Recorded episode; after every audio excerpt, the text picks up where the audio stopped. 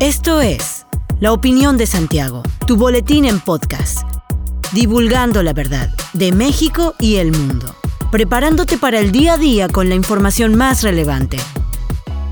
Comenzamos. Buen día, bienvenido a La Opinión de Santiago, una dosis breve de información para arrancar el día con lo más relevante a nivel nacional e internacional.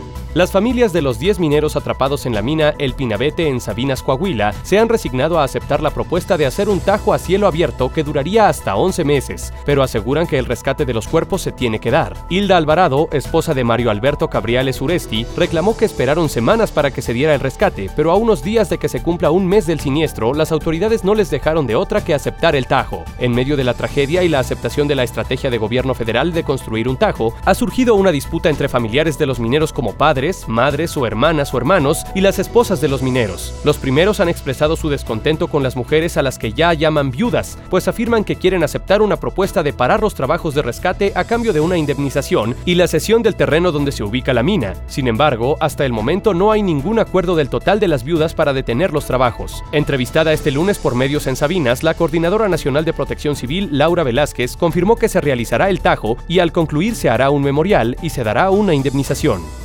El lanzamiento del nuevo megacohete de la NASA a la Luna fue cancelado el lunes debido a un problema técnico con uno de sus motores principales, indicó la Agencia Espacial Estadounidense, agregando que la solución llevará al menos unos días. La próxima posible fecha de despegue de la misión no tripulada, que marcará el inicio de Artemis 1, el gran programa espacial de Estados Unidos de regreso a la Luna, podría ser este viernes 2 de septiembre. Mantenemos la opción del viernes, dijo Mike Sarafin, responsable de la misión Artemis 1 de la NASA, en una rueda de prensa, y apuntó que los equipos retomarán sus análisis este martes para tener una mejor idea del tiempo necesario para solucionar los problemas que han surgido.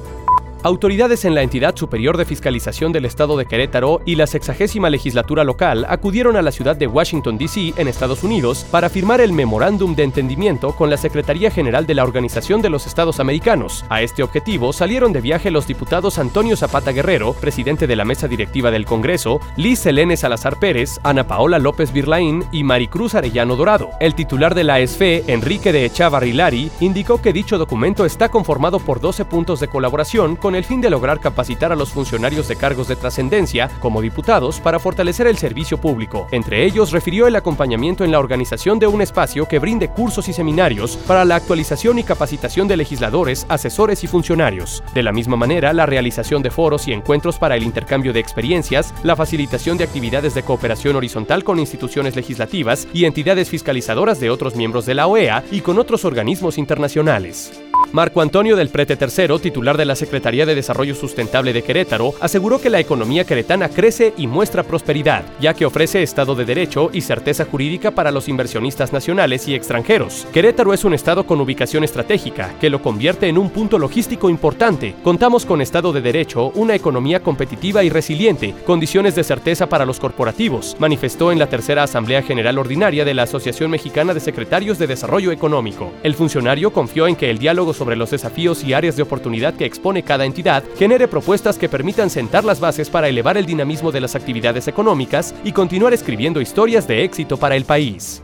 El municipio de El Marqués brindó apoyo de transporte gratuito a estudiantes este regreso a clases, donde fueron beneficiados hasta 7.000 personas con 60 unidades, a fin de garantizar un regreso a clases seguro y con el apoyo de esta administración. Así lo dio a conocer la secretaria adjunta Crescencia Cruz Moreno, quien añadió que para los interesados en obtener este beneficio aún se encuentra vigente el trámite para el servicio a todos los estudiantes de todos los niveles educativos. Al respecto, indicó que se otorgó un apoyo a 3.139 estudiantes para que la movilidad no sea un motivo de deserción esto como parte del compromiso del gobierno de El Marqués con los niños y jóvenes de la demarcación. Añadió que esto se logró gracias a las 60 unidades de transporte que fueron otorgados con este fin para que pudieran acudir a las distintas instituciones académicas.